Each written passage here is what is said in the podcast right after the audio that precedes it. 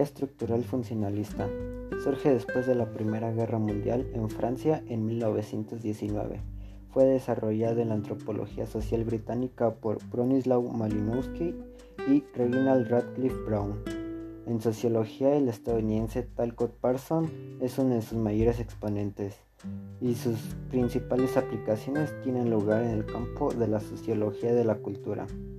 Malinowski se doctoró en filosofía, física y matemáticas en la Universidad de Cracovia y en 1913 comenzó su carrera como profesor en la Escuela de Economía de Londres, donde se doctoró en la ciencia en 1916. En 1922 obtuvo un doctorado en antropología en London School of Economics y se editó su obra maestra Argonauts of the Western Pacific, traducida al español Los Argonautas del Pacífico Occidental.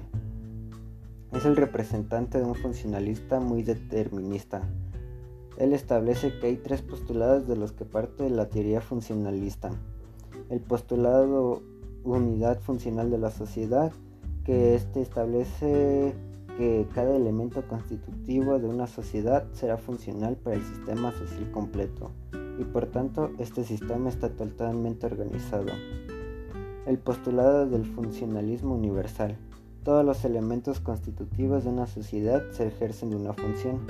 Y el postulado de la necesidad. Cada elemento constitutivo de una sociedad es parte indispensable de ella. También está Radcliffe Brown.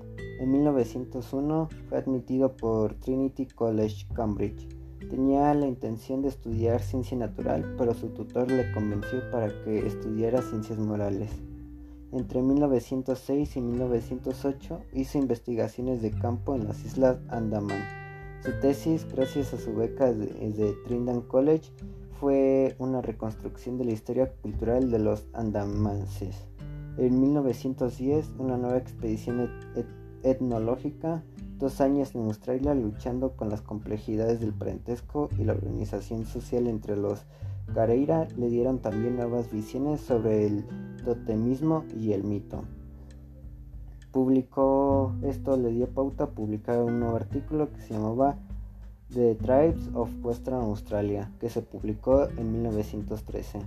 Pocos años después de 1950 apareció su obra más importante y la que le dejó más influencia en su época y en décadas posteriores. Este se llamaba Estructura y Función en la Sociedad Primitiva, en la que desarrolló una detallada explicación de su teoría estructural funcionalista. Después, eh, después de su muerte en 1955, se publicó un artículo llamado El método de la antropología social, en la que defendió la postura de la que la antropología como ciencia debería basarse en una analogía entre los organismos biológicos y los sistemas sociales. Talcott Parsons trabajó en la Facultad de las Ciencias de Harvard desde 1927 a 1979 y en 1930 estuvo entre los primeros profesores del recientemente creado Departamento de Sociología.